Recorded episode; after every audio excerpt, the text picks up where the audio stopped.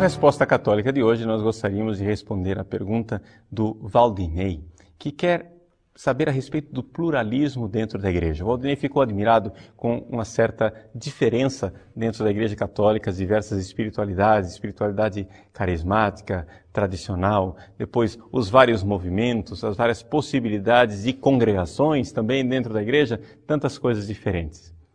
Por que esse pluralismo e esta diversidade dentro da Igreja Católica? Bom, a primeira coisa que nós devemos responder ao Valdinei é que a Igreja de Cristo ela é realmente católica. E a palavra católica quer dizer universal, segundo o todo. Como a realidade ela não é simples, como a realidade ela não é monolítica, mas ela é plurifacetada, assim também a igreja. A igreja ela vive esta realidade de que na casa do meu pai existem muitas moradas. E assim nós podemos e devemos compreender que, como a igreja é um corpo, cada membro possui a sua especificidade. Seria muito monótono que nós, na igreja, tivéssemos uma só realidade. Não. A riqueza da Igreja Católica, a riqueza do ser católico, consiste exatamente nisto: em que uns enfatizam um aspecto, outros enfatizam um outro aspecto e assim nós nos prestamos o serviço mútuo, quase que como uma briga de marido e mulher que vivem no amor e na comunhão profunda, mas que um não permite que o outro, de alguma forma, se sobressaia, uma espécie de idolatria, achando que eu sou o dono da razão. Isso faz muito bem, isso é uma coisa bastante sadia dentro da igreja.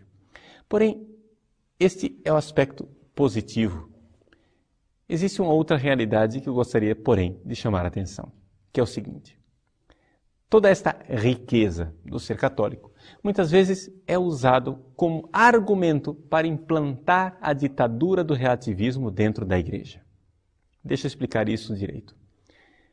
Eu vi já muitos professores de teologia fazerem isso. Você sabe que eu fui professor e ainda sou professor de teologia e que nos institutos que eu já visitei pelo nosso Brasil afora e até fora do Brasil, nós constatamos uma certa metodologia teológica que consiste no seguinte: o sujeito passa um tema teológico. Vamos supor, sei lá, vou falar da Eucaristia ou do sacerdócio ou então de um dos sacramentos.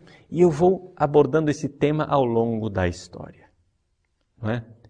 Até aí, tudo bem. Também eu faço isso nas minhas aulas de teologia. É uma primeira abordagem chamada diacrônica, uma abordagem ao longo do tempo, analítica, no sentido de que nós vamos destrinchando é, os vários desenvolvimentos de consciência teológica ao redor de um tema. Pois bem, ao longo da história, a igreja, ela muda. Sim, é verdade. Ela vai aumentando a consciência, ela diminui certos aspectos, enfatiza uns ou, um outro e assim vai para a frente. Uma vez que o professor fez esta abordagem diacrônica, quando ele passa para a segunda parte do curso, que é uma abordagem sincrônica, ele chega a uma conclusão e aí que está o veneno. Vejam, a igreja ao longo dos séculos mudou várias vezes a sua fé conforme os tempos. Também nós podemos mudar a fé e adaptá-la ao nosso tempo. O que devemos pensar sobre esse tema? E aí colocam as suas heresias modernistas.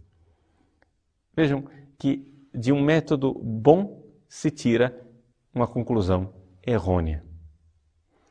Como é que deveria ser feito? Deveríamos entender o seguinte: a igreja, ela tem sim uma diversidade, mas essa diversidade é como os instrumentos de uma orquestra sinfônica. Uma sinfonia que toca, às vezes de forma concertante, ou seja, um concerto quer dizer uma luta entre vários instrumentos com temas diferentes, mas que no fim termina numa bela harmonia, uma realidade muito agradável para aquele que escuta. Assim é a igreja.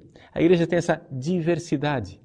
Porém, é uma diversidade que toca a mesma música, porque está na mesma casa, do mesmo Deus, a mesma fé essencial de Cristo Jesus Nós somos membros de um só corpo. Então, aqui está a realidade. Esta beleza da igreja, porém, não tem nenhuma semelhança com uma cacofonia, que é o contrário da sinfonia.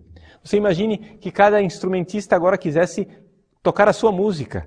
Um toca samba e o outro resolve tocar uma valsa. Um toca música clássica de Beethoven, o outro resolve colocar o pagode. Você imagine o alarido, a cacofonia, aquilo que seria terrível aos ouvidos se cada um quisesse seguir a sua própria inspiração. Isso não seria nada católico, isso não seria a verdade da igreja. Mas é isso que querem impor a nós. Hoje em dia, se usa o argumento dessa riqueza de variedade dentro da Igreja Católica para relativizar tudo e dizer tudo vale, tudo é possível, tudo é lícito. Uma vez que eles conseguiram, com esse argumento, chegar ao poder, o que é que eles fazem? Baixam a ditadura do relativismo, onde agora você tem que concordar que as coisas são assim.